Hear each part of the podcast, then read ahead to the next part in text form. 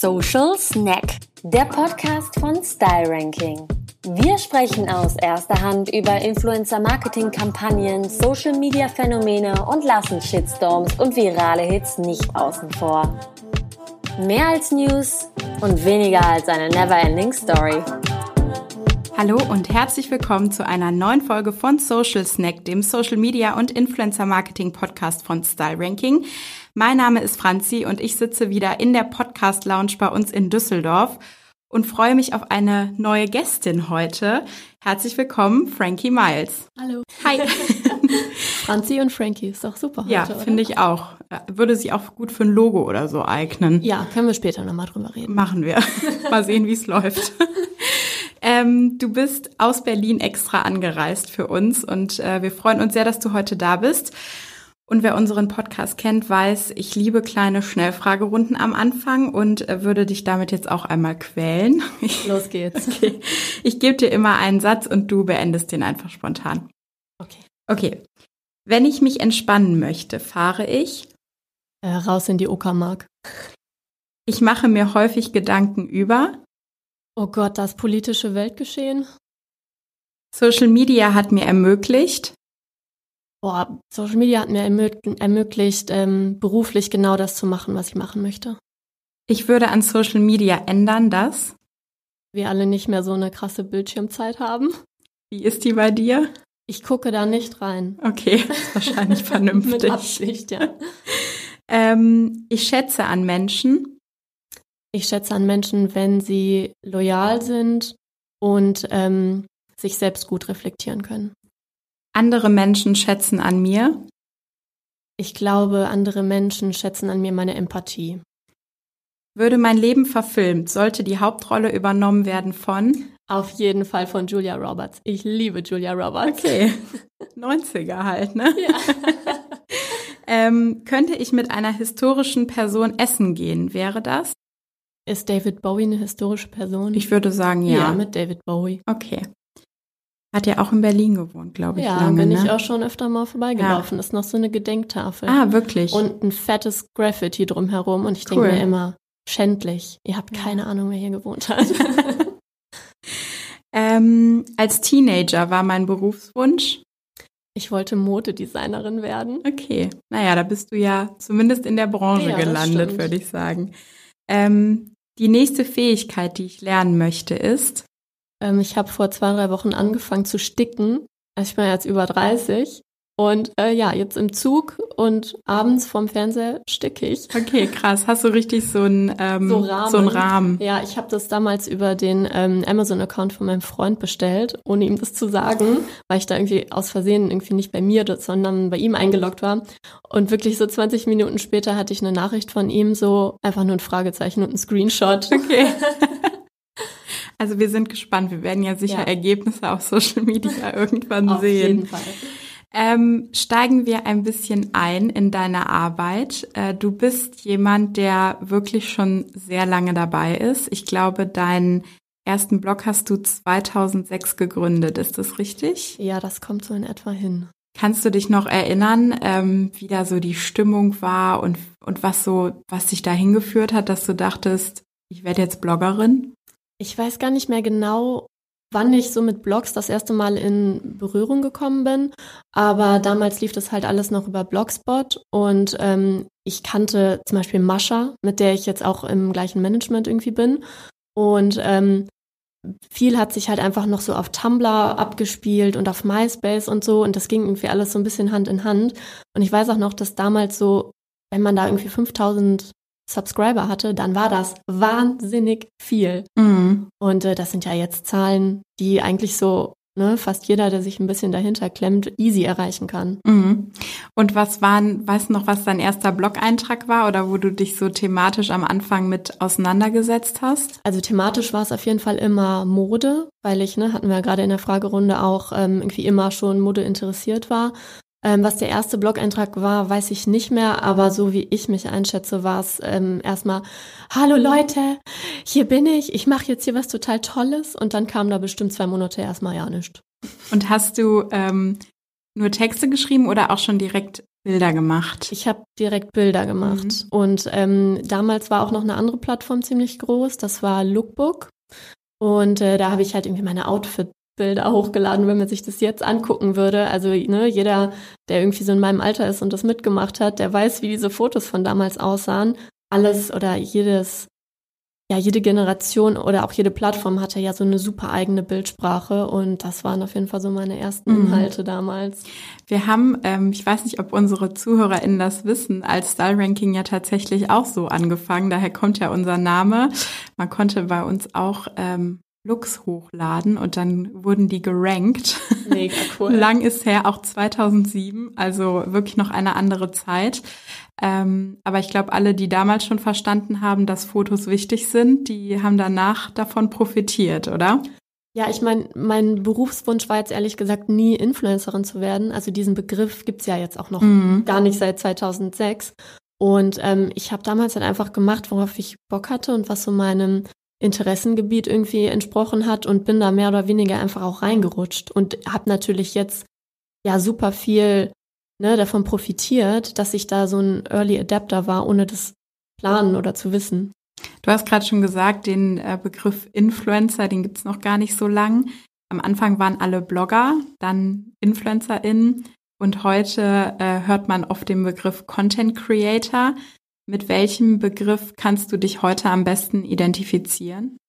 Ich finde es super schwierig, muss ich sagen, weil ich das Gefühl habe, dass die Branche ja trotzdem immer noch so jung ist, dass viele Leute diese Begriffe auch irgendwie in einen Topf werfen. Und für mich sind die, also sind de facto ja aber auch unterschiedliche Dinge. Und ähm, es ist, finde ich, per Definition relativ klar, was wer irgendwie ist. Also wenn du keinen Blog hast, dann bist du kein keine Bloggerin, mhm. ganz einfach. Und ähm, ich habe ehrlich gesagt den Begriff Content Creatorin auch immer so verstanden, dass man beispielsweise auch Bilder und Content erstellt für Firmen, die diesen Content auch teilweise einkaufen für ihre Newsletter, für ihre eigenen Social Media mhm. Plattformen. Und wenn man das nicht tut, dann ist es zumindest meiner Definition nach so, dass man da wahrscheinlich einfach eher eine Influencerin ist, ähm, weil nur Bilder für deinen eigenen Account produzieren macht dich eigentlich nicht zur Content Creatorin, mhm. aber ja, ich glaube, da gehen die äh, Meinungen oder auch der Wissensstand vielleicht so ein bisschen auseinander. Ich glaube, ich bin irgendwas dazwischen. Also es ist eine super äh, spannende Definition, dass man die Content Creation quasi mit sowas wie Buyouts dann ja. ähm, in Verbindung bringt, ne? Ja, total. Ähm, Bloggen ist für viele ja am Anfang Hobby gewesen, eine Möglichkeit, sich irgendwie so ein bisschen auszuleben. Weißt du noch, wann so ein Moment kam, dass du dachtest, okay, ich glaube, ich kann jetzt hiervon leben und das ist vielleicht mehr als eine Freizeitbeschäftigung? Also als ich nach Berlin gezogen bin, ähm, hatte ich gerade frisch mein Modedesign-Studium abgebrochen und ähm, habe eine Ausbildung angefangen, um jetzt mal ne, den Bogen ganz weit äh, außenrum zu spannen. Und damals habe ich eine dreijährige Ausbildung gemacht zur Maßschneiderin. Mhm. Also ich bin tatsächlich irgendwo auch so in dem Feld geblieben ähm, da ich aber dieses Studium abgebrochen hatte im vierten Semester, ähm, habe ich keinen BAföG mehr bekommen ah, okay. und habe halt neben meinen drei Jahren Ausbildung, 40 Stunden Woche, noch so 20, 25 Stunden im Einzelhandel gejobbt. Also ich habe so drei Jahre 65 Stunden Wochen gehabt. Und ähm, in dieser Zeit hatte ich irgendwie schon auch ein Following ne, generiert über die Jahre und äh, weiß noch, dass ich den Entschluss gar nicht so aktiv gefasst habe, das jetzt komplett hauptberuflich zu machen. Ich habe einfach nach der Schule, nach der Ausbildung gesagt, okay, es reicht jetzt, ich muss jetzt irgendwie ein bisschen ähm, runterkommen, ein bisschen mhm. klarkommen und habe gedacht, ich nehme jetzt mal sechs Monate und schaue einfach mal, wie das läuft, weil ich jetzt hier nicht komplett irgendwo direkt einsteigen kann. Und da ich, ähm, wie gesagt, einfach eh drei Jahre von äh, Kindergeld und 450 Euro Jobben gelebt habe, war jetzt auch ne, das, was ich zum Leben gebraucht habe, nicht so wahnsinnig viel Geld. Und äh, das konnte ich damit erstmal irgendwie überbrücken und hier und da noch so kleine Jobs. Und ähm, dann lief das tatsächlich einfach so gut an, dass es von mir grob fahrlässig gewesen wäre, das nicht weiter zu verfolgen. Mhm.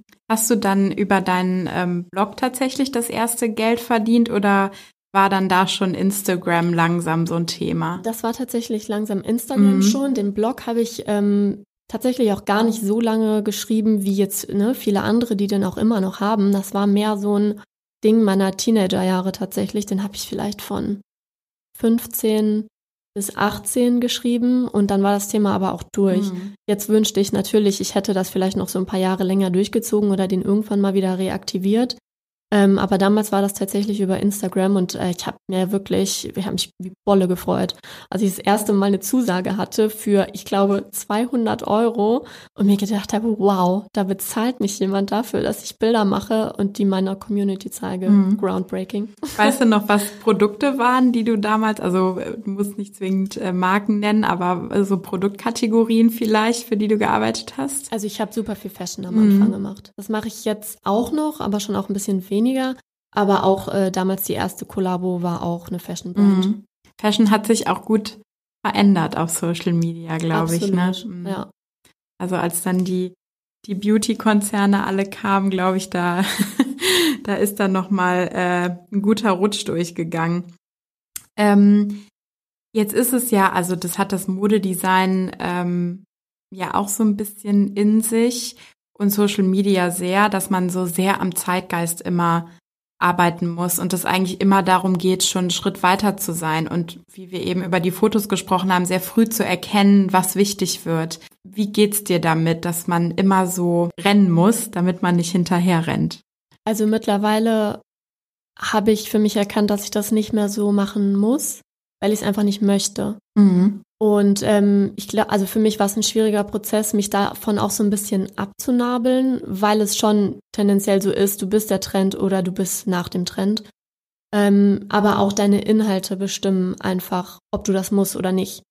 Ähm, weil gerade Fashion einfach natürlich dem viel mehr unterliegt als irgendwie andere Trends. Und das ist halt einfach, ja, für mich ein Prozess gewesen, zu verstehen, dass ich mich selber nicht mehr so unter Druck setzen kann. Und ich hatte jetzt gerade auch vor ein paar Monaten echt so den Moment, wo ich dachte, was mache ich hier eigentlich? Ich bin irgendwie über 30, ich mache das wirklich schon solange ich denken kann und das kann eigentlich nicht so noch zehn Jahre weitergehen, weil dann bin ich ausgebrannt. Ähm, und das ist das Letzte, was ich irgendwie möchte. Und dann habe ich mich so ein bisschen darauf besinnt, warum ich diesen Job überhaupt angefangen habe. Und für mich war das Beste oder ist auch an, an diesem Job einfach das Allerbeste, dass ich zeigen kann, was ich möchte, in dem Tempo, das ich möchte. Und ich glaube auch, dass ich so ein großes Following bekommen habe, weil ich immer gut drauf war. Mhm. Und weißt du, also mir hat immer Spaß gemacht, zu zeigen, was ich mache. Und das hat irgendwann vor ein paar Monaten irgendwann auch echt aufgehört. Und ich habe gemerkt, wie sich mein Content verändert, weil ich echt nicht mehr glücklich damit war, mit mhm. diesen ganzen Dingen, wie die sich entwickelt haben. Und ähm, ich glaube, mein Erfolg ist daraus gekommen, dass ich glücklich war mit dem, was ich gemacht habe. Verstehst du? Also es ist ja. so ein bisschen verquer. Ähm, und darauf habe ich mich jetzt einfach in letzter Zeit besinnt und äh, laufe hoffentlich nicht mehr so schnell bei den ganzen Sachen her. Es ist ja total logisch, dass man äh, so ein hohes Energielevel, was man braucht für diesen Job, nur aufrechterhalten kann, wenn man das halt gerne macht, die ja. Sachen, ne? Wenn man das, ähm, man hört es ja so oft, du musst authentisch sein und das kann ja schon keiner mehr hören, dieses ja, Wort. Absolut. Aber darin liegt wahrscheinlich, dass man das wirklich ehrlich gerne macht und nicht ähm, fürs Geld die Kamera draufhält irgendwie, man weil dann hält man es nicht halt durch. Mhm. Also ich würde jetzt nicht sagen, dass jeder Follower das merkt, wenn du mal irgendwie auch was nicht so fühlst oder so. Das ist ja auch immer die große Debatte, wie authentisch wer mit welchem Produkt irgendwie ist und äh, das ist alles mal, sei mal so dahingestellt. Aber ich glaube schon, dass aufmerksame FollowerInnen und auch viele Leute, die mir schon wirklich lange folgen, das einfach merken, ob ich gerade fertig mit der Welt bin, ob ich das kurz dazwischen schieben musste oder was halt gerade so abgeht, ne? mhm. ne? Auch in der Intensität des Contents oder wie oft was kommt oder ey, auch wie glücklich man in, in den Stories ist, ne? Ich habe zum Beispiel Beziehungen von mir jetzt auch nie so stark ähm, eingebunden, aber auch irgendwie, nachdem ich meinen Freund kennengelernt habe, so, ich hatte den am Anfang gar nicht so richtig gepostet. Ich habe einfach random Nachrichten bekommen, dass ich auf einmal total gelöst und glücklich wirke und ich dachte so krass, ich habe es gar nicht thematisiert so richtig. Aber die Leute merken das. Mhm. Und das ist, finde ich, auch so wichtig, die Leute nicht für dumm zu verkaufen. Ja, das, äh, da ist wohl was dran. Ähm, glaubst du, dass sich die, also der Weg dahin, dass man an so einen Punkt kommt, wo man denkt, okay, mir geht's hier gerade nicht mehr so gut, das äh, hören wir sehr, sehr häufig im Moment. äh, hat das auch was mit den sich ändernden äußeren Umständen zu tun, mit der Professionalisierung, mit dem Zeitdruck, mit immer ausführlicher werdenden Briefings, dann kommt auf einmal ein Management dazu, dann hängen da auf einmal mehr Leute auch dran, für die man ja finanziell irgendwie mitverantwortlich sind. Glaubst du, dass das auch ähm, so einen Punkt zumindest begünstigt? Ja, absolut. Also ich meine, es ist ja nicht mal nur, was dahinter steht oder welchen Druck du dir vielleicht selber machst. Aber wenn wir mal ehrlich sind, äh, wenn ich vor fünf, sechs Jahren auf einer Veranstaltung gegangen bin, ähm, auf der Fashion Week oder wo auch immer, dann kannte ich da 80 Prozent der Leute, weil wir uns einfach kennen. Mhm. Und jetzt gehe ich auf Veranstaltungen und kenne da vielleicht zwei, drei Personen, weil natürlich auch so viele Leute nachwachsen durch TV-Formate und auch dadurch, dass Influencer nicht mehr nur, ich sag mal, Internet Person oder Personen des Internets sind, wie ich. Ne? Ich, ich sage immer so salopp, ich bin im Internet aufgewachsen und wir waren die Blogger und Influencer und wir waren die geladenen Gäste. Aber mittlerweile sind ja SängerInnen und äh, Soap-Darsteller, Reality-TV-Leute, das ist alles ein großer Topf irgendwie. Die TikToker, die YouTuber und man läuft sich viel mehr irgendwie über den Weg und man tritt sich natürlich auch viel öfter auf die Füße. Ne? Mhm. Also ich glaube immer noch, dass irgendwie sich Qualität durchsetzt und dass auch genug irgendwie für alle da sind, weil es auch immer noch ein Medienzweig ist, der wächst und wächst und auch in Budgets wächst. Da gibt's ja auch im Moment immer noch kein Ende in Sicht, auch nee, wenn die Prognose alle ist gut. genau so tun, als hätte das alles ein krasses Ablaufdatum. Ich glaube vielmehr, dass es für einen selber vielleicht irgendwann ein Ablaufdatum hat. Mhm. Aber ja, es ist natürlich durch super viele äußere Einflüsse immer druckbehafteter mhm. für einzelne Personen. Was, was denkst du denn davon ausgehend, was für dich deine wichtigste Fähigkeit ist, um diesen Job erfolgreich machen zu können? Boah, das ist definitiv äh, meine Resilienz. Also einfach, ne, das psychisch aushalten zu können und irgendwie widerstandsfähig zu sein, weil, also es gibt auch Tage, wo ich zu Hause sitze und denke, ey, ich kann das irgendwie nicht mehr machen und ich hätte auch gerne einfach manchmal einen Job, wo ich dann irgendwie abends nach Hause komme und dann ist das Thema Arbeit erstmal gegessen, ne? Aber man sagt ja nicht umsonst, wenn man selbstständig ist, dann ist das selbst und ständig. Mhm. Und ähm, ich glaube, das ist eine sehr wichtige Fähigkeit, irgendwie einmal ein dickes Fell zu haben und auf der anderen Seite aber auch zu verstehen, wann und wie man sich rausnehmen muss und wie viel Kapazität man für manche Dinge aufwenden kann, sollte oder auch nicht sollte. Warst du schon immer jemand, der so verstanden hat, dass man also dass sich rausnehmen relevant ist, dass man Regenerationszeit braucht? Oder ist das was, was du über den Job vielleicht auch in der harten Schule lernen musstest?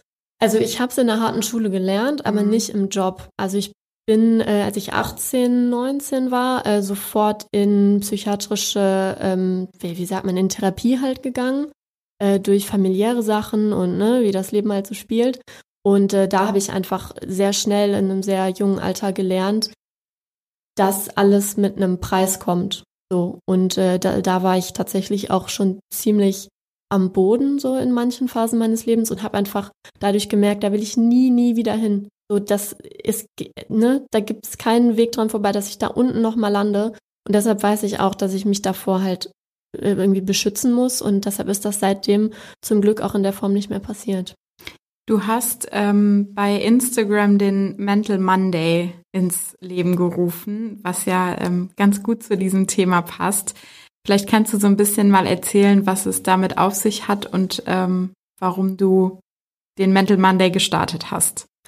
Also ich glaube, so eine richtige Intention gibt's bei mir manchmal gar nicht so. Ich bin super intuitiver Mensch und ich habe einfach gedacht, ähm, ich kann gerade nicht mehr über Fashion nur reden oder wie toll irgendwie alles ist.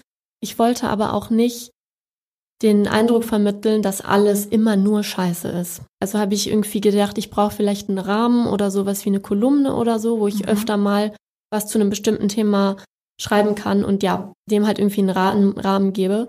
Und ich denke einfach, dass es super wichtig ist, nicht nur über die Glitzer-Sunshine-Momente irgendwie zu berichten, sondern auch einfach persönlich über verschiedene Erfahrungen. Und da mir das wirklich einfach gar nicht schwer fällt, über meine eigenen psychischen Erkrankungen oder Muster zu reden, ähm, dachte ich, ich mache das einfach mal. Ähm, vor einiger Zeit hat ja Sean Mendes äh, seine Tour pausiert und hat mentale, äh, gesundheitliche Probleme dafür angegeben. Und es war ja ein Riesenaufschrei in den Medien. Und ich glaube, daran äh, merkt man noch, wie, wie dieses Thema, wie wir damit umgehen. Wenn er sich ein Bein gebrochen hätte, glaube ich, wäre die mediale Aufmerksamkeit irgendwie äh, vielleicht ein Viertel von dem gewesen, was sie war. Wie hast du das bei deinem Mental Monday wahrgenommen? Äh, wie hat deine Community darauf reagiert? War das auch so, dass du das Gefühl hattest, wow, das ist hier so ein kleines Tabu, was ich gerade breche? Ähm, taucht da Dankbarkeit auf? Oder ist deine Community, weil sie dir folgt, sowieso schon eher so sensibilisiert, dass sie sagen, ja, okay, lass mal drüber reden, ist doch irgendwie normal? Ich würde sagen, es ist echt von allem etwas. Die Leute sind so vielfältig natürlich. Ähm, ich hätte nicht gedacht, dass es immer noch so ein Tabuthema ist. Ich finde es auch ganz schwierig, wenn Leute mir sagen, äh, ja, danke, dass du darüber sprichst, weil das für mich total obsolet ist, dass das immer noch so ein Ding ist. Ähm, aber das liegt an mir und ich weiß auch, dass ich zum Beispiel während meiner Schulzeit äh, irgendwie elfte, zwölfte Klasse auch viel darüber geredet habe und äh, tatsächlich auch in meiner Stufe fast immer die einzige war, die das irgendwie öffentlich thematisiert hat ähm, was zur Folge hatte, dass ich oft damals gehört habe, so von engen Freunden, auch von meinem Partner, so, du, ja, warum redest du darüber? Du weißt ja nicht, wer das hört. Und ich dachte immer, so, what's the deal? Und es hatte aber auch zur Folge, dass ich wusste, wer in der Stufe auch mit solchen Problemen zu kämpfen hatte. Mhm. Weil diese Leute halt einfach alle zu mir gekommen sind, weil ich die Einzige war, die da irgendwie so drüber gesprochen hat. Deshalb ist das für mich halt nie so ein Tabuthema gewesen. Und ähm, auch jetzt mit der Community ist es so, dass viele das natürlich dankbar annehmen. Ich habe tatsächlich auch ein paar blöde Nachrichten bekommen, mhm. so dass das ja jetzt auch sowieso niemand interessiert und wieso man sowas öffentlich macht. Und ich dachte mir auch so, ey, wenn das nicht dein Thema ist, dann ist es total fein. Du musst dich hier nicht beteiligen. Ähm, was tatsächlich auch ein, finde ich, negatives Geschmäckle an der Sache hat, ist, dass solche Themen von Instagram irgendwo auch abgestraft werden, Aha. weil Beiträge natürlich nur funktionieren, wenn sie sehr viel, naja, Kommentare, Savings, sowas alles bekommen. Und solche, solche Beiträge wie der Mental Monday, die werden natürlich gelesen, aber natürlich nicht so viel kommentiert, weil es erstmal ein Angebot ist, was die Leute annehmen, aber jetzt auch nicht widerspiegeln. Ne? Mhm. Also ich habe sehr viele Direct Messages bekommen und da sind wir wieder auch bei dem Thema Kapazität. Ich lese das alles und ich würde am liebsten ne, ewige, lange Gespräche mit jedem führen, aber wenn du dann halt durch so einen Beitrag irgendwie 40, 50 Nachrichten und Familiengeschichten bekommst, dann ist das wieder ein Punkt, ne, wo ich mir denke, boah, wie kriege ich das jetzt irgendwie alles unter einen Hut? Mhm. Und äh, tatsächlich sind diese Man Mental Monday Beiträge immer ein Beitrag, der mit äh, am schlechtesten gelaufen ist. Ah, interessant. Einfach weil es halt sehr wenig, also ne, irgendwie viel gelesen wurde, aber natürlich sehr wenig kommentiert wurde. Mhm weil es irgendwie dann doch so ein krasses Tabuthema ist. Mhm.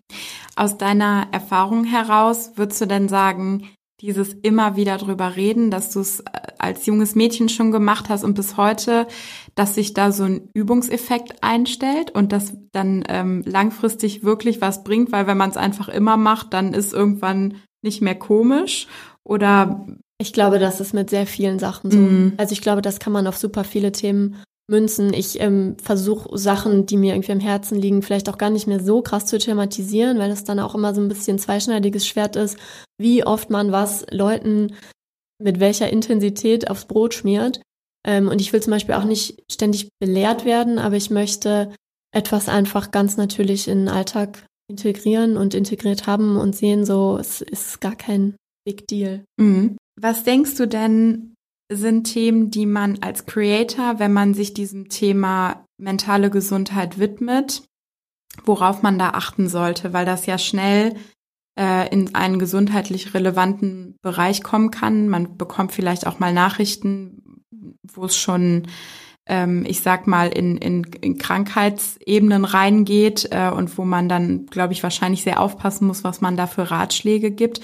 Hast du da so, so Tipps, wie du damit umgehst oder wo du vielleicht für dich auch eine Linie ziehst und sagst, ähm, ab dem Punkt ist Schluss, da sage ich dann irgendwie nichts mehr zu oder verweise, weiß ich nicht, an eine Hotline oder sowas? Also ich hatte zum Glück noch nicht so ganz krasse Fälle, wo ich das Gefühl hatte, da ist jetzt akut Handlungsbedarf und wenn ich jetzt hier nicht die Person ne, auf der anderen Seite bin, dann passiert irgendwie was. Das zum Glück nicht. Ähm, ich finde es generell immer super schwierig, wenn InfluencerInnen so krasse Ratschläge geben.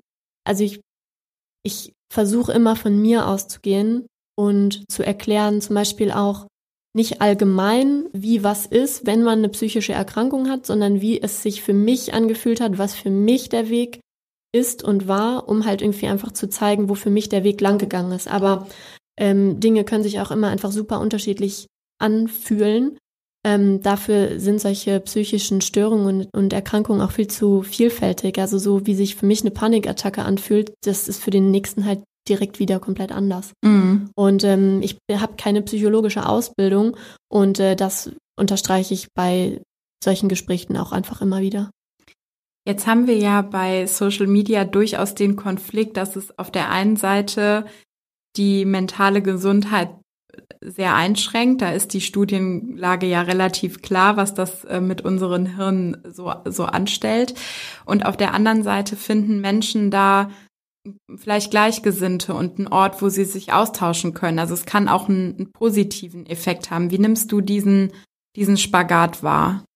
Ich glaube, man muss da ganz reflektiert sein und sich wirklich fragen, was ist Kosten und Nutzen hiervon. Mhm.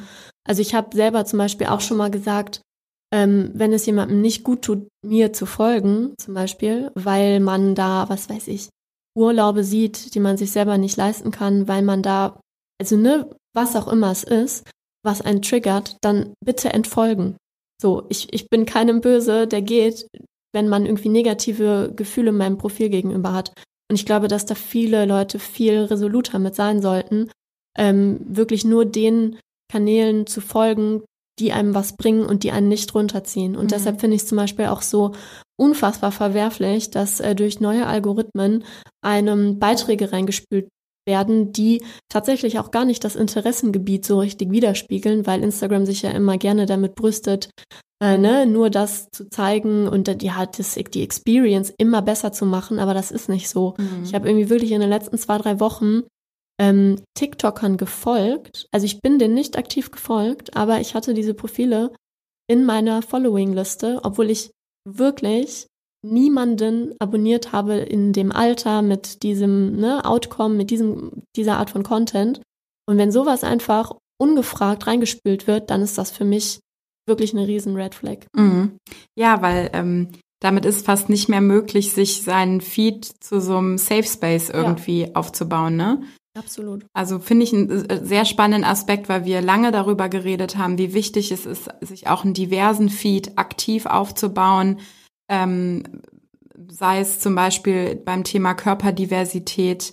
Und dann folgt man diesen Menschen aktiv und dann kriegt man in den Reels irgendwie doch wieder nur so Abnehmcoachings ja. äh, angezeigt, was äh, ja unter Umständen auch, auch sehr stark triggern kann. Und so, so ist es mit, äh, mit, mit vielen verschiedenen gesellschaftlichen Themen, glaube ich, die da wieder Vor aufploppen. Allem, weil es ja auch wirklich so ist, dass super viele junge UserInnen ähm, dieses Medium benutzen. Und ich meine, ich bin über 30, ich kann das vielleicht noch irgendwie einordnen oder es gab für mich auch mal eine Zeit, bevor es Social Media überhaupt gab. Aber ähm, wie leicht beeinflussbar und auch manipulierbar halt irgendwie Kinder und Jugendliche mhm. sind, darf man einfach nicht verkennen. Dazu gibt es auch einschlägige Studien und das finde ich schon wirklich sehr fragwürdig. Mhm. Ja, wir sehen es jetzt bei, bei Andrew Tate zum Beispiel, ja. ne? wie, ähm, wie krass der gehypt wird. Ich weiß nicht, wie viele FollowerInnen er mittlerweile hat. Das ist gigantisch. Ja. Und ähm, irgendein Algorithmus scheint ihn zu mögen, weil er wird ja ständig ausgespielt. Ja, vielleicht sollte man da auch mal über die Verantwortung von Instagram und Co. irgendwie sprechen, aber das ist halt das Problem, was mich auch so frustriert zurücklässt. Ne? Es ist, interessiert niemanden. Also mhm. es interessiert einfach de facto den Konzern nicht, weil es ist jetzt auch nicht so, als würden wir uns alle irgendwie morgen wieder abmelden. Ne? Mhm. Ja. Ja, und es wird nach wie vor, ähm, denke ich, Content belohnt, der für viel Interaktion sorgt, weil man dann lange Zeit eben auf der Plattform bleibt und ja. das polarisiert, ähm, ruft natürlich mehr, mehr Interaktion irgendwie ähm, hervor, ja. Wie, wie stehst du denn zu dieser ganzen Debatte rund um die Instagram Reels und Make Instagram Instagram again, ähm, dass, dass Instagram kein Copy von, von TikTok werden soll? Wie ist da so deine Haltung? Ich finde, das ist so ein bisschen auch ein zweischneidiges Schwert, weil ich habe, also ich verstehe schon, dass sich eine App oder ne, so eine Plattform einfach irgendwo weiterentwickeln muss und äh, Trends folgen muss. Und alleine dadurch, dass es TikTok gibt, ist ja schon der Grundstein gelegt, dass Leute auch Videocontent konsumieren wollen und das einfach einen Aufschwung bekommt. Ich finde es auf der anderen Seite aber irgendwie auch ja total blöd von Instagram, dass die so ein bisschen ihre Anfänge vernachlässigen, weil ich glaube, was sie halt auch nicht verstehen, ist, dass man seine Community über so einen langen Zeitraum aufbaut und ähm, ja, what you see is what you get. Ne? Also wenn du als Photo-Only-Plattform überhaupt groß geworden bist, ähm, das ist ein bisschen wie, als ob man einen Telekom-Vertrag abschließt und dann nach zwei, drei Jahren nur noch die Neukunden belohnt werden. Mhm. Weißt du, was ich meine? Und mhm. selber total auf so einem alten, miefigen Vertrag hängen bleibt und viel zu viel Kohle bezahlt und nur die, die neu irgendwie ne, reinkommen, belohnt werden. Mhm. So fühlt sich für mich Instagram gerade an. Magst du denn ähm, gern noch Fotos machen oder machst du tatsächlich lieber Videos oder ist es irgendwie eher so ein Druck, warum man mehr Videos macht? Also Videos haben halt, finde ich, für manche Dinge macht das schon Sinn. Das Problem, was ich halt irgendwie ein bisschen sehe, ist, ich glaube, ich würde tatsächlich mit Videocontent eher zu TikTok gehen als zu Instagram, weil Videos machen für mich Sinn, wenn ich etwas zu erzählen habe, wenn ich etwas zu zeigen habe, wenn es irgendeinen Mehrwert gibt für den Konsumenten. Ähm, aber bei Instagram, weil die Community einfach so anders ist, habe ich das Gefühl, dass die Aufmerksamkeitsspanne viel geringer ist als mhm. bei TikTok. Das heißt, wenn ich Videos auf Instagram hochlade, die irgendwie, sagen wir mal, vier, fünf Sekunden lang sind, dann funktioniert das noch.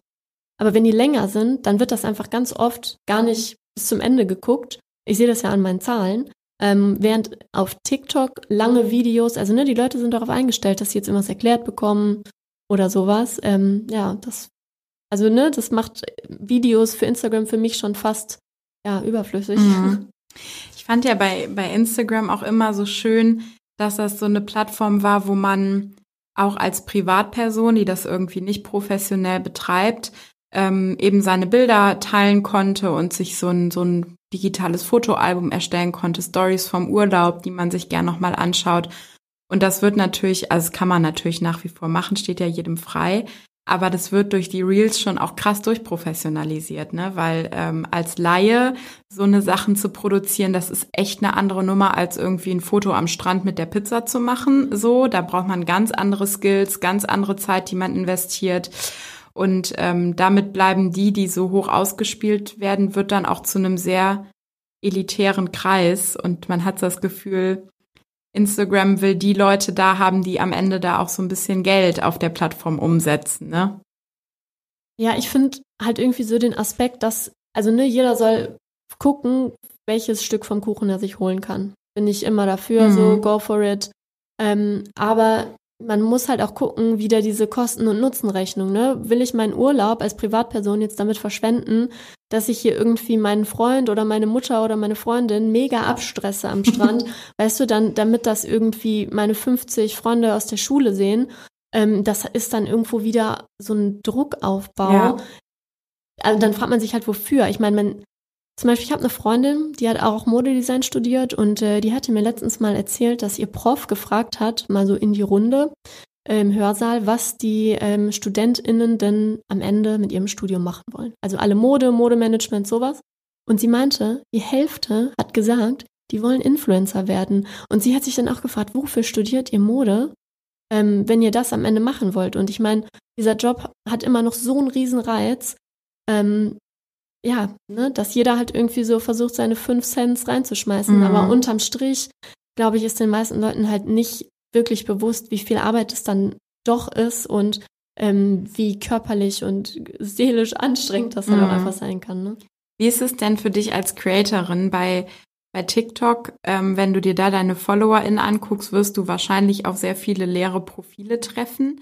Bei Instagram ist ja die Wahrscheinlichkeit, dass wenn man sich seine FollowerInnen anguckt, dass man da ein Profil sieht und vielleicht mal ein Bild so zu den Leuten bekommt, bedeutend höher.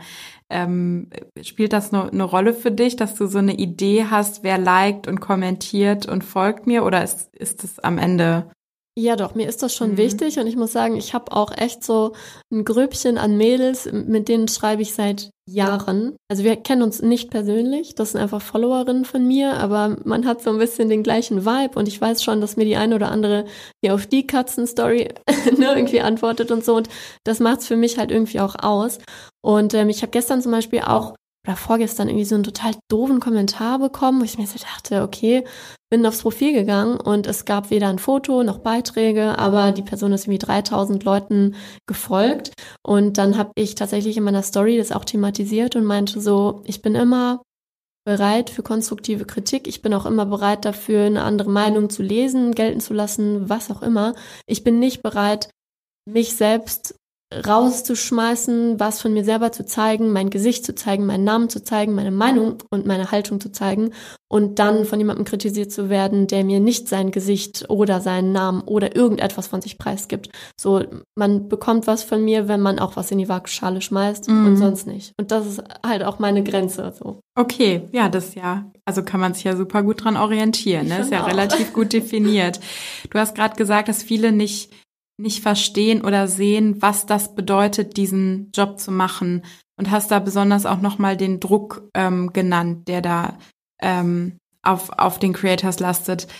Vielleicht kannst du das nochmal ein bisschen näher definieren. Also was ist es genau, was bedeutet das, diesen Job zu machen und was ist daran so anstrengend, was so viele Menschen nicht verstehen? Ich glaube, das Anstrengende oder das Anstrengende für mich ist diese Kontinuität. Also ich habe also jetzt in den letzten Monaten, wo Instagram auch so ein bisschen ne, so up und down geht, ähm, war das auch ein bisschen, habe ich es vernachlässigt. Aber ich habe in den letzten fünf, sechs Jahren keinen Urlaub gemacht, in dem ich keinen Content produziert habe. Keinen. Ob das jetzt zwei Tage, was weiß ich, ne, irgendwo am See mit meiner besten Freundin oder irgendwie eine Reise ins Ausland war. Ähm, das gibt's nicht. Wenn ich in den Urlaub fahre, dann ist, oder zumindest das, was auch für Leute ne, aussieht wie Urlaub, weil meistens sind das für mich Content-Reisen.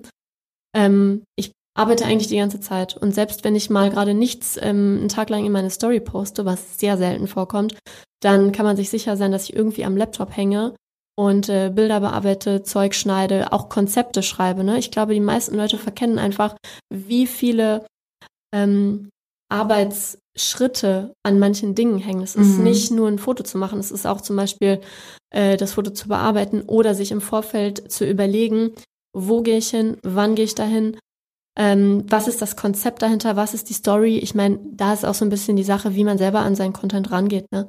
Also ob jetzt qualitativ das hochwertig sein soll, dann hat man natürlich ein Konzept und dann gehe ich auch manchmal vorher die Locations ab und gucke, wann das Licht da am besten ist. Ne? Mhm. Das fällt natürlich dann man, bei manchen auch weg, die dann irgendwie ein schnelles Handyfoto machen. Das ist einfach dann ein Unterschied, was für eine Art von Content man irgendwie macht. Ähm, aber ich habe auch früher immer gesagt, ich bin eigentlich eine Sekretärin, ich bin eine Stylistin, ich bin eine Make-up-Artistin, dann bin ich eine Fotografin, eine Cutterin. Ne? Ich und irgendwann muss ich dazwischen auch nochmal was zu essen kochen und meine Freunde sehen. Also es ist schon mehr als ein Fulltime-Job einfach. Mhm. Auf Social Media ist es ja oft so, dass also bei all diesen Bemühungen am Ende Dinge ziehen, die super persönlich werden. Ne? Also ähm, mich hat mal jemand gefragt, was ähm, was so ein Wachstumsgarant ist. Da habe ich gesagt, äh, Baby, Hochzeit oder Scheidung. Das ist dann leider auch in einem Podcast dann aufgetaucht. Aber ich meine, das ist natürlich sehr vereinfacht, aber ähm, so, so sehr personalisierte Geschichten ziehen halt, weil klar, wir Menschen wollen die Emotionen von anderen Menschen irgendwie sehen. Und äh, das ist ja auch was, was in dem Job besonders ist. Also in welchem anderen Job äh, wird man so, ist das Privatleben so ein großer Teil äh, dessen, was dann nachher aufs Konto gespielt wird. Ähm, wie gehst du damit um?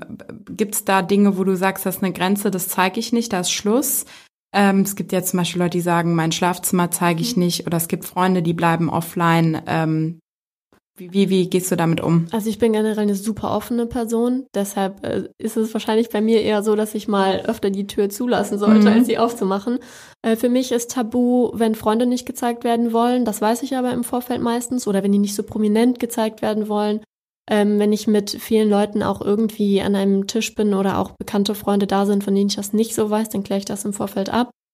Äh, ich hatte auch mal, mein Ex-Freund wollte das auch nicht. Ähm, das habe ich dann auch einfach komplett gelassen. Ähm, und es gibt tatsächlich auch ein paar Dinge, zu denen ich mich nicht so gerne äußere. Nicht, weil ich nicht möchte, dass die Leute nicht meine Meinung dazu kennen. Also ich rede jetzt zum Beispiel über Politik oder so, sondern weil ich die Kapazität nicht dafür habe, mich, ich wollte gerade, oh nee, ich sag's nicht, mit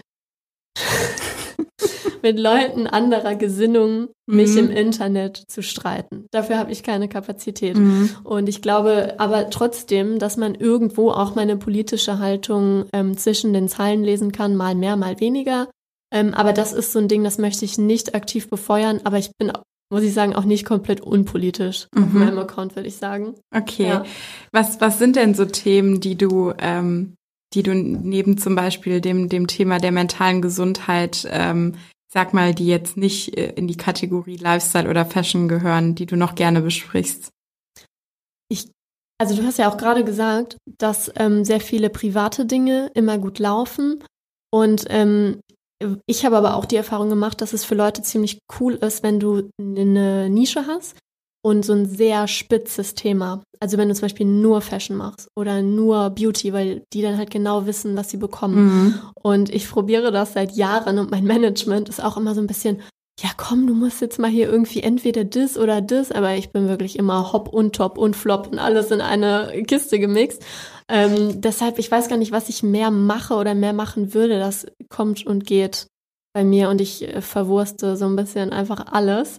Und das ist, glaube ich, auch was Follower an meinem Profil schätzen, aber auch etwas, was es mir manchmal schwieriger macht, ähm, neue Follower irgendwie dazu zu gewinnen oder Leute wirklich so zu binden, weil ich muss auch sagen, wenn es jetzt eine Person gibt, die, weiß ich nicht, vier, fünf, sechs verschiedene Themen hat und mir gefallen irgendwie zwei und der Rest ist einfach nicht so nah an meinem Leben dran, weil das irgendwie Autos und, weiß ich nicht, Karriere und EFT, NFT, Finanzen ist, dann entfolge ich da vielleicht auch irgendwann. Mhm. Was sind denn Themen, die du gerne bei anderen häufiger sehen würdest, die du gerne konsumierst? Ich konsumiere sehr gerne so ungeschminkte Realitäten. Mir fehlt, muss ich leider ehrlich sagen, ähm, dass auch bei KollegInnen öfter, ich, also wir kennen uns, super viele von denen kenne ich halt persönlich mhm. und super viele von denen sind mega cool. Und ich finde deren Profil äh, so ein bisschen gestelzt. Mhm. Und ich kann das auch nachvollziehen, ne? weil vielleicht ist da auch deren Grenze zu sagen, ich zeige mich jetzt hier perfekt oder auch unnahbar oder was auch immer. Ähm, aber ich sehe da manchmal Stories von denen hier, ne, so für private Freunde oder hier enge Freunde bei Instagram und denke mir so, ey, oh, das ist der Content, den ich als Follower von dir mega gerne sehen würde. Irgendwie ungeschminkt, morgens im Bett und die erste Kaffeetasse irgendwie im Bett, ne, ausgekippt. So, mhm. so sympathische Sachen. Ich finde, dass da die Branche eh schon so unfassbar durchprofessionalisiert mhm. ist, muss ich ein bisschen abschalten können und ein ja. bisschen durchatmen können. Wir inszenieren ja sogar Imperfections. Ja. Perfekt. Ja. Also wir streuen ja Glitzer auf Dehnungsstreifen drauf, damit total. die schön aussehen. Ne? Ja. also, äh, auch auch die äh, die Makel müssen gut aussehen. So mhm. ist ein bisschen. Ja, ja, stimmt. Aber guter Appell. Vielleicht äh, hört es jemand und traut sich äh, da raus. Das ist wahrscheinlich auch echt auch ein Ressourcen- und Community-Management-Thema, ne? Ob man dann ähm, das einfach kann, wenn man, wenn man sich verletzlicher zeigt, ja. Dann da auch in die, in die Abwehr oder in die Moderation einfach irgendwie zu mhm. gehen.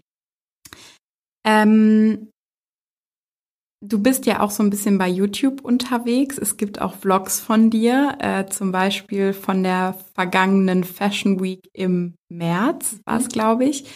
Äh, was ist, was hat's damit auf sich? Was magst du an der Plattform? Hast du da vielleicht noch andere Ambitionen oder ist es wirklich mal so ein, so ein Austesten einfach nur? Also ich komme immer wieder zu YouTube einmal im Jahr. Okay. oder irgendwie so. Ich würde eigentlich super gerne mehr YouTube machen. Ähm, aber es ist einfach so ein Zeitfresser und ich würde schon sagen, das ist auch, oh Gott, das, ich wollte gerade sagen, das ist ein riesen Manko an mir, dass ich so perfektionistisch bin, aber das ist wie wenn man irgendwo im Bewerbungsgespräch sitzt und sagt, oh, ich bin super ungeduldig und du denkst so, come on, ne? ähm, aber ich bin halt wirklich eigentlich zu perfektionistisch dafür, um noch eine Plattform zu bespielen, so wie ich das gerne machen würde. Mhm. Ähm, ich würde eigentlich super gerne mehr Vlogs machen, weil man da viel ungeschönter ist oder weil ich mich da irgendwie auch uninszenierter zeige. Aber jetzt mal ehrlich, ne?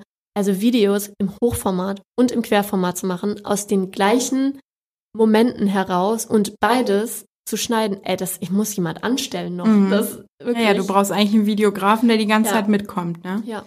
Ja, ich war am äh, vergangene Woche auf der Glow äh, und Pamela Reif hatte auch ihren äh, Bruder einfach dabei, der die ganze Zeit mit dem Gimbal um ja. sie rumgelaufen ist und gefilmt hat. Also ich glaube, sonst geht's einfach wirklich nicht. Und guck mal, das ist auch, finde ich, wieder was man belächelt das ja immer so, wenn es so Instagram-Husbands oder irgendwie sowas gibt, ne?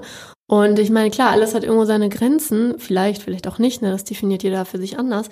Aber das fand ich schon immer so doof, wenn Leute das irgendwie so belächelt haben, weil mhm. ich mir mhm. dachte, das ist, also mein Partner unterstützt zu 100 Prozent, was ich mache und der hilft auch mal hier und da aus. Und äh, ich sitze aber auch abends da, wenn er irgendwie super gestresst vom Job kommt und ne, ich habe dann auch gekocht und versuche, weiß ich nicht, wenn die einen neuen Pitch haben und sitzt mit dem da Stunden dran, das sieht halt nur keiner. Mhm. Und das ist halt so eine krasse Bewertungsgrundlage, nur weil wir irgendwie alles ins Internet rausblasen, geben, bieten wir so viel Angriffsfläche. Mhm. Dabei ist so ein Instagram-Husband, wie man den ja ne, sträflich nennt, eigentlich ein Mann, der die Karriere seiner Frau unterstützt. Ja, also ich äh, mochte das sehr. Ähm, ich, war irgendwie mal im Rahmen der Fashion Week, habe ich mal ein Interview mit Leonie Hanne gehabt. Mhm.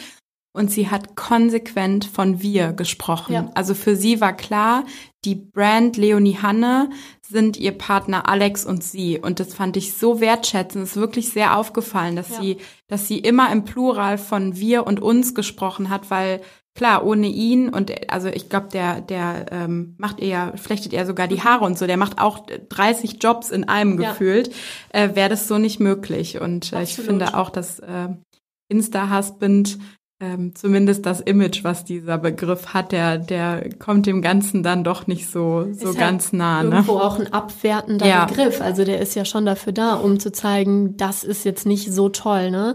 Aber auch diese ganze Thematik zeigt ja wieder, wie, ne, wir gerade besprochen haben, wie viel Arbeit es eigentlich ist und dass es eigentlich keine One-Man-Show ist. Mhm. Also wenn ich mir jetzt überlege, ich habe seit vor drei, vier Jahren ein Management, mit dem ich super happy bin ähm, wenn ich jetzt E-Mails machen müsste, Verhandlungen führen müsste und sowas alles, so, das würde zeitmäßig nicht funktionieren. Mhm. Grüße gehen raus an Oliver. Ja, weil ich so gut gebucht bin. Oh mein Gott. Ich hoffe, er hört's. Versüßen wir ihm den Nachmittag hier. Ähm, ich habe es gerade schon kurz angesprochen, ähm, Fashion Week. Äh, man kann in deinem Vlog so ein bisschen sehen, was du gemacht hast. Du warst ja auch auf unserem Dinner, ja. das äh, ist auch mit drin. Ähm, was, wie kann man sich das, wenn man das gar nicht kennt, was auf so einer Fashion Week passiert? Wie kann man sich das vorstellen? Was für Aufgaben hast du da als, als Influencerin oder Creatorin?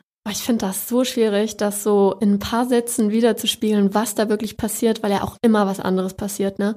Also manchmal habe ich äh, Freundinnen dabei, die dann mein Plus eins sind und manche, ne, für die ist das ein alter Hut und äh, die kennen das schon. Aber es ist halt immer so unterschiedlich, auch was passiert. Und manchmal fragt auch mein Freund irgendwie so, ja, und wenn wir da hingehen, was passiert da jetzt? Und ich gucke ihn an und sage, ich habe keine Ahnung. also es gab schon ähm, Events, da bin ich hin, weil ich dachte, das wäre jetzt so ein lockeres Event und da gibt's dann so Drinks und Häppchen, Flying Buffet, irgendwann erzählt irgendwer irgendwas über das Produkt und dann platze ich da eine Stunde zu spät in ein gesetztes Dinner, weil man halt einfach nicht weiß, was einen da manchmal erwartet. Und äh, ja, ich würde sagen, das ist einfach super vielfältig und äh, unspektakulärer, als die meisten Leute sich das vorstellen. Es ist ein bisschen wie ein Klassentreffen, wo man hoffentlich genug Leute kennt, die man mag mhm. und äh, dann einfach zusammensitzt und auch auf der anderen Seite natürlich mit neuen Leuten irgendwie networked, was mir super schwer fällt. Mhm. Aber ja, so ist das irgendwie. Machst du es gern noch oder ist es schon, schon so eine Routine irgendwie geworden? Hm, doch, ich mache es schon gerne, muss ich sagen. Ich habe auch während Corona gemerkt, dass es mir krass gefehlt hat, obwohl ich mich tendenziell auch eher als introvertierte Person äh, beschreiben würde. Aber ähm, das ist sehr tagesformabhängig mhm. bei mir. Hast du so ein ähm, lustiges oder skurriles Erlebnis von der Fashion Week, was du, ich weiß nicht, äh, an einem guten Partyabend immer mal wieder rausholst? Boah, tatsächlich nicht. Ich habe auch wirklich, nee, lass mich überlegen. ich glaube, das alles an sich ist schon so viel und so skurril manchmal und ähm, ich nehme sehr oft so eine beobachtende Haltung ein und ich finde immer wieder skurril, aber leider negativ skurril, wie viele Leute ähm, so ein bisschen nutznießermäßig sich an andere dranhängen um da ganz offensichtlich irgendwie opportunistisch was rauszuziehen. Mhm. Das sehe ich total häufig und ich sitze dann meistens währenddessen irgendwo am Rand und habe mich mit dem Tonmeister aus der Musikhalle irgendwie gerade angefreundet, äh, weil ich mit den Leuten immer hinter den Kulissen mega gut kann. Ist ja auch äh, furchtbar anstrengend, finde ich, dieses ähm, gehört man jetzt dazu der coolen Gruppe oder nicht und ja. in welcher Reihe sitzt man und wer sieht das, in welcher ja. Reihe man sitzt und äh, ja. Das stimmt. Irgendwie, ich kann das aber auch gar nicht. Also ich habe schon wirklich Freunde, die sich darüber lustig machen. Ich kann nicht zu Leuten gehen, die ich jetzt zum Beispiel cool finde oder die mir jetzt vielleicht auch oder von denen beide Parteien irgendwie so ein bisschen ne, was haben könnten und das irgendwie so einen Synergieeffekt geben könnte. Ich kann zu solchen Leuten nicht gehen und Hallo sagen. Ich spare das komplett aus und hänge dann irgendwie immer, ich, ich bin immer so ein bisschen die Mutti, die so die neuen Influencer abholt. Also weißt du, wenn jemand schon so durch die Gegend guckt und so nicht weiß, wer, ne, was so abgeht und ich habe die Person vielleicht schon mal auf Instagram gesehen, dann gehe ich hin und sage, hey, du bist doch Emily, oder? Und dann sitze ich halt mit denen rum. Ich, ja.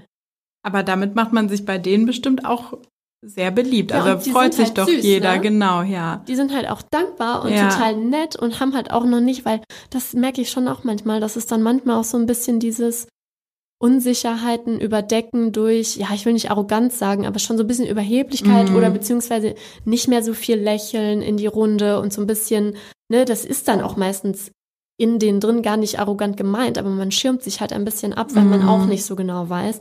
Und das haben so Leute, die, würde ich sagen, pauschal jetzt mal ein bisschen jünger in der Branche sind. Äh, ne? Also jetzt nicht vom Alter her, sondern ne, so als Job, das vielleicht gerade erst anfangen.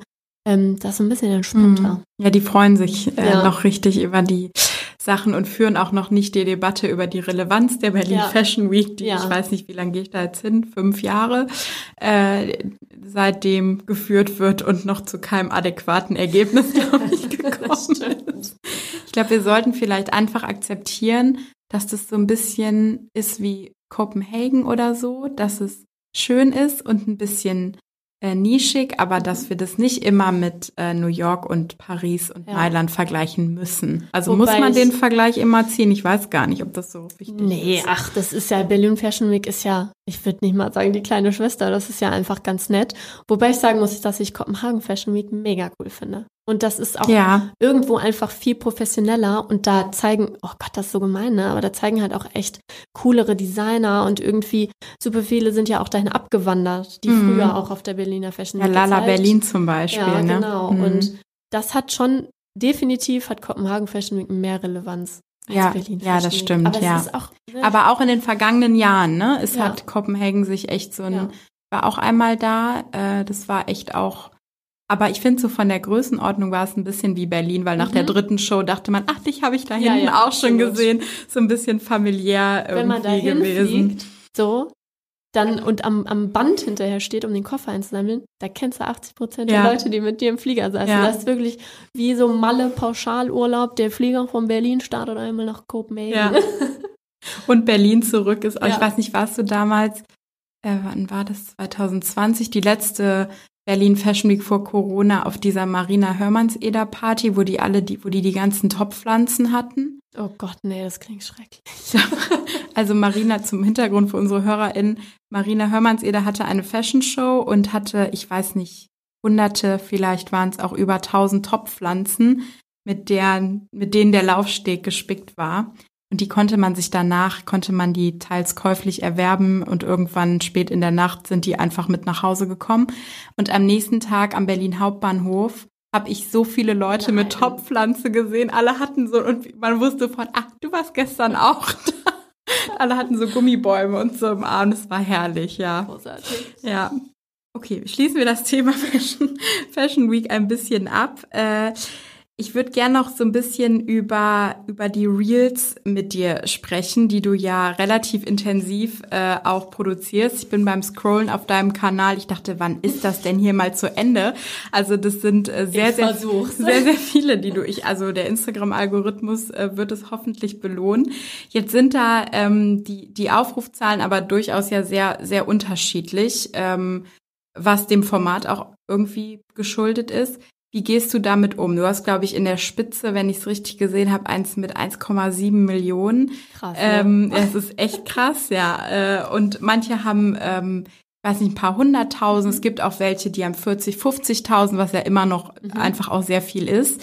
Äh, wie, wie sitzt du dann davor und aktualisierst und guckst, äh, wann, wie gehen die Zahlen hoch, wie weit komme ich? Hofft man noch auf den viralen Hit oder was macht es mit einem? Also ich habe natürlich versucht, mich so ein bisschen davon frei zu machen. Das geht auch gar nicht anders, weil sonst hätte ich den ganzen Tag schlechte Laune seit den letzten Instagram-Updates. Ähm, naja, ich, also eine Anekdote zu diesem ähm, Reel, was so mega durch die Decke gegangen ist. Äh, das war schon so ein paar Tage alt und äh, irgendwann habe ich gemerkt, ich kriege extrem viele Follower aus Shanghai. Also mhm. extrem viele. So nicht mal so ein paar, sondern ich glaube, innerhalb von drei, vier Tagen waren es 8000, 9000. Und da bin ich natürlich auch auf manche Profile gegangen und war so, okay, was geht hier ab? Und habe dann tatsächlich ein paar von denen angeschrieben, um zu fragen, wo die mich herhaben. Mhm. Und im gleichen Atemzug ähm, lief dieses Reel halt unfassbar krass an. Und das ist auch ein sehr kurzes Reel, das geht irgendwie drei Sekunden oder so. Nur so ein moody Shot irgendwie aus Rom. Und ähm, dann hatten mir so ein paar von denen zurückgeschrieben und waren so, ja, irgendwie eine Influencerin aus Shanghai hat mein Profil oder, oder Bilder von mir äh, auf einer Plattform, die wir hier gar nicht haben, ich habe vergessen, was es war, mhm. ähm, halt irgendwie gezeigt. Und die hat Bilder von mir verwendet, um zu zeigen, wie man cool posen kann. Und dann waren da wirklich so fünf, Krass. sechs, sieben Bilder von mir. Und dann hat sie immer gesagt, oh, guck mal hier, die Hand irgendwie an den Kopf und dann die Hand hier hin und dann stellt man sich so hin. Und ähm, also das eine hat das andere halt so krass bedingt, ne? Das ist nur deshalb viral gegangen, weil es einfach sehr viele Leute in dem Moment gesehen haben. Und ich würde fast sagen, dass das immer nur damit einhergeht, dass man entweder einen mega guten Zeitpunkt gerade erwischt oder, also kurz gesagt, ich sehe nach zehn Minuten, wo dieses Reel ungefähr landen okay. wird. Okay. Aber das ist mit Postings das Gleiche, mhm. weil das einfach den Grundstein schon dafür legt, ähm, ja, wie viele Leute haben das in den ersten zehn Minuten oder in den ersten 30 Minuten gesehen und dann kann man das ungefähr hochrechnen. Mhm. Also ich muss aber auch dazu sagen, ich ähm, gucke mir meinen Account und meine Zahlen sehr genau an, mhm. weil es auch einfach mein Job ist. Ne? Ich verstehe, wenn man das nicht macht, weil man das so ein bisschen just for fun, aber irgendwie ist es auch für mich Teil meiner Arbeit, einfach zu wissen, wo ich stehe, was ich erwarten kann, wer zum Beispiel aber auch in die gleichen Kampagnen wie ich gebucht wird, wo mein Brand-Image ist, sowas alles. Und dazu gehört halt auch meine Statistik irgendwo auszuwerten. Ja, aber das, das mit den Zahlen der Statistik ist ein interessanter Punkt. Du blickst ja wahrscheinlich auf, auf äh, ausreichend Kooperationspartner in, in den vergangenen Jahren zurück. Welche Relevanz haben die Zahlen und wie haben, hat die Relevanz sich davon entwickelt? Ist das wirklich ähm, der ausschlaggebende Punkt? Immer, die Zahlen müssen stimmen oder kommt es am Ende vielleicht doch noch mal auf ganz andere Sachen an, die so zwischen den Zeilen passieren und die gar nicht genug Leute auf dem Schirm haben? Also ich glaube, dass es wirklich auf den Kooperationspartner ankommt mhm. ähm, und auch auf die Marketingstrategie von denen, weil ganz vielen, also ich habe sehr viele Brands, die irgendwie ähm, genannt werden wollen, weil ich qualitativ guten Content mache. Aber ich habe halt jetzt nicht so Sales wie eine Kamuschka mhm. oder so. Und ähm, deshalb ist, glaube ich, auch einfach wichtig einzuordnen, wo man ungefähr selber steht, auch in welcher Bubble. Natürlich ähm, ist es immer gut, wenn deine Zahlen gut sind, weil im Endeffekt das vielleicht ein ausschlaggebendes Merkmal natürlich für den Kunden ist, dich nochmal zu buchen. Mhm. Und das ist oder sollte ja auch immer irgendwie ein Hauptaugenmerk sein, ne? Weil ich glaube, darauf ähm, schauen viele Kunden auch viel zu wenig, weil ich möchte gerne langfristige Kooperationen eingehen, nicht nur, weil ich irgendwie meine Schäfchen ins Trockene bekommen möchte, sondern weil ich natürlich auch irgendwo authentisch, das schlimme Unwort, ne, aber auch natürlich authentisch bleiben möchte und sein möchte, aber ich kann das auch total nachvollziehen, wenn man in einem Jahr, was weiß ich, auf einmal zehn Beauty-Kunden für unterschiedliche Lippenstifte hatte, weil man einfach nicht nochmal gebucht wird. Und es ist dann auch wieder so eine Tür, die in beide Seiten schwingt. Ne? Mhm. Also ist nicht nur was, was der Influencer dann irgendwie blöd machen kann oder gut machen kann.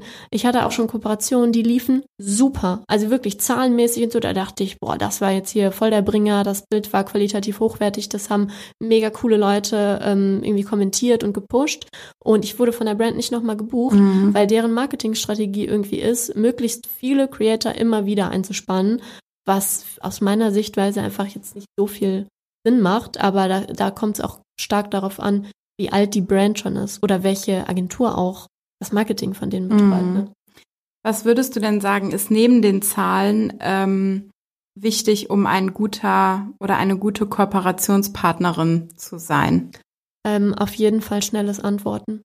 Also das mag jetzt irgendwie so ein weiß ich nicht, so eine Binsenweisheit oder so sein. Nee, gar Also ich, wir erleben das ja hier sehr oft, dass das ja. äh, tatsächlich nicht, also auf jeden Fall keine Selbstverständlichkeit. Ja, und das, das Problem ist, dass ich habe immer so ein bisschen das Gefühl, dass ich als Influencerin ein bisschen am Ende der Nahrungskette stehe, was Timings angeht und, und Zeitangaben. Mhm. Weil, ähm, also manchmal kriegt man schon irgendwie so eine Anfrage, zwei Monate bevor der Post überhaupt stehen soll. Und da denkt man sich, ja, habe ich ja massig Zeit, aber da kann ich in der Zwischenzeit noch nach Malle fliegen und das da geil schießen. Und das Produkt, das kommt dann drei Tage, bevor der Post online gehen soll. Und du denkst dir so, ey, woran arbeitet ihr jetzt seit zwei Monaten? Und dann muss man halt schnell reagieren. Ähm, dann gibt's aber auch wieder irgendwie Kunden, die ähm, so kurzfristig noch entweder Budget freigemacht haben oder jemand ist abgesprungen oder was auch immer, dass äh, man verloren hat als Influencerin, wenn du nicht innerhalb von 24 Stunden ähm, antwortest. Weil sonst mhm. buchen die jemand anderen. Und ich bin sehr schlecht darin, schnell zu antworten. Ähm, und deshalb habe ich ein Management, mhm. weil die das machen und ich wäre verloren ohne das, wirklich. Was würdest du Nachwuchs-Creators raten, äh, um einen möglichst professionellen Auftritt äh, hinzulegen? Ich weiß, früher hatte man ja immer das berühmte Media-Kit, äh, was, was sich da jeder zusammengebastelt hat. Was, was ist es so, was man braucht, wenn man sagt, ich will da jetzt irgendwie von leben? Also ich glaube erstmal eine Kontinuität auf jeden Fall. Ähm, wenn ich jetzt anfangen würde und mir ein Following aufbauen möchte, würde ich wahrscheinlich erstmal relativ viel Vorarbeit leisten. Also einfach genug Content haben, um ein paar Wochen zu überbrücken oder sagen wir mal zwei Wochen zu überbrücken, jeden Tag zu posten oder auch mehrfach zu posten. Ähm, ja, um halt irgendwie auch diesen Algorithmus so ein bisschen anzuschieben, ne? Und ich meine, so oldschool das ist, ein Media Kit kann auch nicht schaden. Mhm. Wenn du jetzt so ein bisschen in die Zukunft guckst, in Sachen Kooperationspartner, hast du da so eine, so eine Wunschliste, wo du sagst, oh, wenn die fragen würden, dann würde ich mich doch sehr freuen. Das hat sich sehr verändert, okay. weil früher war das so Dioa, Prada und was weiß ich alles oder Reiseanbieter und so. Das ist natürlich immer noch total cool, aber ich sehe mich mittlerweile mehr so bei Bauhaus, Turmbaumarkt, Interior-Sachen, okay. wirklich. Also wenn mein, mein Jahreskooperationspartner irgendwie Turmbaumarkt wäre oder echt Bauhaus oder so, das fände ich mega klasse. Okay, so DIY-Geschichten DIY und so. Und mhm. so Gartenzeug und Balkon bepflanzen und sowas. Fände ich ziemlich cool. Das ist auf jeden Fall eine spannende Entwicklung von ja. Dior zu, äh, ja. zum Baumarkt. Aber Man nennt es Ü30. Ja, okay. das wollte ich jetzt so nicht sagen. Ähm, und ganz allgemein gesprochen, welche, welche Träume möchtest du dir in den kommenden Jahren ähm, beruflich noch erfüllen? Hast du so eine Idee, wo es hingehen soll? Oder bist du so, ach, ich guck mal, was morgen passiert, Mensch? Boah, ich glaube, also eigentlich hatte ich immer Ziele, so mehr oder weniger. Und das klingt jetzt total kitschig, aber ich habe schon super viele Ziele davon erreicht. Und es gab jetzt nie irgendwie sowas, so eine feste Größe, wo ich irgendwie gesagt hätte, ich will mal so und so viel irgendwie x Geld im Monat oder im Jahr verdienen oder dies und das machen. Und ähm, es ist einfach krass, dass ich jetzt seit mittlerweile sechs Jahren ähm, quasi täglich meinen Berufsalltag gestalten kann, mehr oder weniger wie ich möchte und ähm, schon die Möglichkeit hatte, an unfassbar tolle Orte zu reisen und Dinge zu sehen. Ich war irgendwie in, in Häusern, in die die Öffentlichkeit nicht reinkommt. Ich habe das ähm, Anwesen von Christian Dior besucht, also wirklich so krasse Sachen und äh, da ist so mein Leben cooler gewesen als meine Wunschvorstellung. Mhm. Mega kitschig. Ähm, und ich hoffe einfach, dass ich noch ein paar schöne Momente habe, was das angeht. Aber ich denke und hoffe auch, dass das irgendwann vielleicht ähm, ich mehr hinter die Kamera wandere als vor die Kamera, weil irgendwann reicht's auch. Okay, wir sind gespannt, was da noch passieren wird und äh, finde das einen schönen Wunsch bei allem. Es muss immer höher, schneller, weiter. Vielleicht auch mal zu sagen, ist auch schön, wenn es so bleibt, wie es ist, ja. ne? weil es auch irgendwie ein Geschenk ist. Ja, wunderbar. Ich ähm, bin fertig mit meiner Fragerei. Wir haben eine ganze Stunde geredet und könnten wahrscheinlich noch eine dranhängen. Es war super interessant. Vielen Dank, ähm, dass du uns so viel von deiner Arbeit und äh, ja auch von einigen sehr privaten Dingen berichtet hast. Und wir ähm, freuen uns auf die nächsten Vlogs nächstes Jahr dann auf YouTube. Okay, ich arbeite dran. und auf weitere virale Hits und äh, verabschieden uns. Schön, dass du hier warst. Ja, danke für die Einladung. Ich fand es mega cool. Das freut mich. Mach's gut. Mach's gut. Ciao. Wie immer verlinken wir euch natürlich die Social Media Kanäle von Frankie in den Show Notes. Ähm, schaut gerne mal bei ihr vorbei und natürlich auch gern auf unseren Social Media Profilen. Ich bedanke mich fürs Zuhören und sage bis zum nächsten Mal. Für noch mehr spannende Stories rund um Creators, Social Media und Influencer Marketing folge unserem Instagram-Kanal, schau auf unserer Website vorbei oder abonniere unseren LinkedIn, Twitter und Facebook-Account.